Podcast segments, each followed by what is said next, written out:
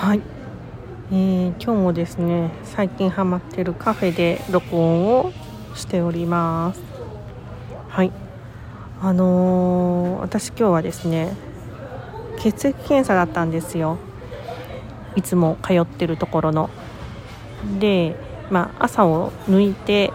あまあでも水分は取っていいですよっていうお話で言ったんですけど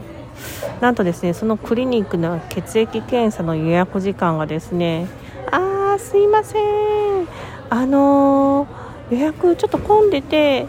12時半でと言われてしまいましてですねあの12時半まで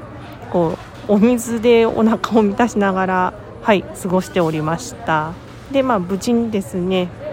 検査終わりましてでもさすがにですねお腹が空いたのでちょっともたないっていうことでカフェに来ております。はい、まあ、そんな感じで今日もここでですね、えっと、録音を撮ってみようと思います。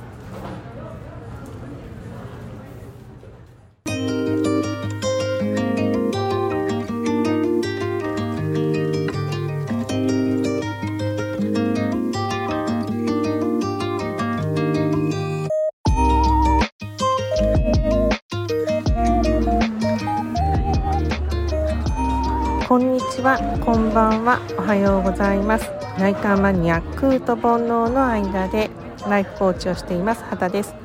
今日も内観日々の内観で気づいたことについてですねお話ししていこうと思います。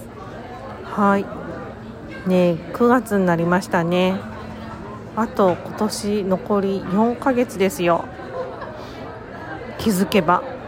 本当に時間ってあっという間に流れていきますよね。うん、ね、9月ねどんな月にしたいですか？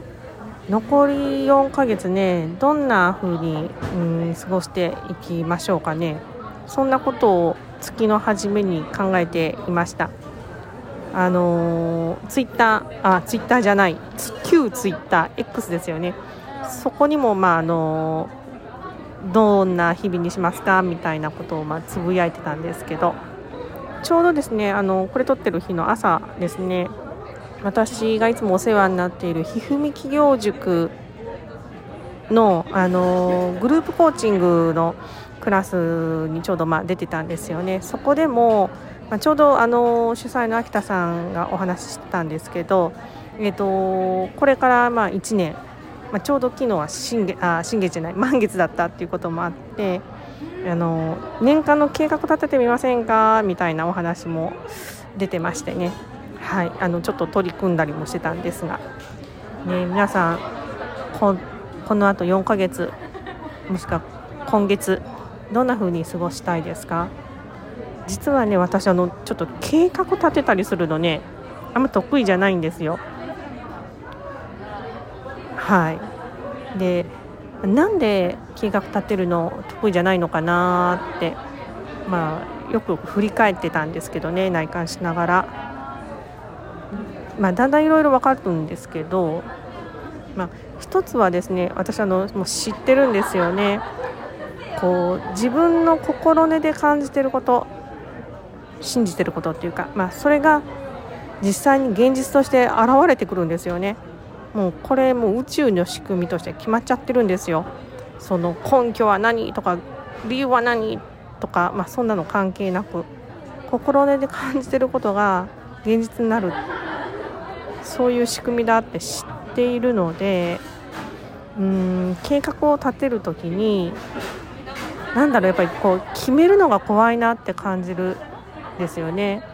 うまくいかなかったらどうしようとかうーんまあそんなん立てたって無理じゃねえみたい大変なんじゃないみたいな。なんかそんなイメージも浮かんだりしてちょっとバチって決めるのがうん怖くなるからちょっと苦手なんだなみたいな感じが、はい、してて。ね。何て言うんだろう。もうこれ有無言わさずなんですけどこう内側で感じてることが外側になって出てくるんですよね。なんかそんな場面を、うん、自分も体験してるし実際に周囲で起こってるのも、うん、よく見かけますね。何て言うのかなこうそうそう例えばあのこう誰かがこう自分の図星をつかれるようなことを言われちゃったりなんかするとその言われた瞬間に激怒りしてる人とかね 見かけたりするんですけどまさにこれもこう内側の本音をうーん見せられたからこそパッと反応してる現れだと思うんですよね。でまあそんな、まあ、決めるのが怖いとか反応して激怒りっていう風に、まあ、なっちゃってもいつまでも何て言うの？きっとその人、まあ、私も含めたその人その人のうん望む方向にはなかなか進まないじゃあどうするっていう話なんですよね。やっぱり私こういう時に結局うんもし何か望む方向があるならそれがもしうまくいっていないなって感じるんだったらまず確認するのは自分の内的な動きだなってもうもうそれしかないなってあの痛感してます。まず自分の内側を見る。大抵よくあるのはこういいとか悪いとか正しいとか間違ってるとか優劣だとかそんな二極化した物差しが知らない間にこう適応してたりとかね。うーん不快な感情なかったことにしてたりとか、昔うまくいかなかったから今回もうまくいかないと思い込んじゃってたりとか大抵なんかこう自我がうん反応してることがうん元でそういう風になってたいと思うんですよね。はいやっぱりそんな時にですねあのちょうどこの音声取り始めた最初の方の頃にも話してましたけどこう今の自分がチーズケーキ食べたいのかいちごショート食べたいのかどっちなんだろう。で本当に今その時自分が食べたい方を選んでそれを買って美味しいなって食べる。こう感じてることと言ってることとやってることを揃える。この小さな積み重ねがですねやっぱりこう計画を立てて物事が、うん、少々何かちょっと違うこととかプロセスの間で起こったとしてもそれにもこう自分の心根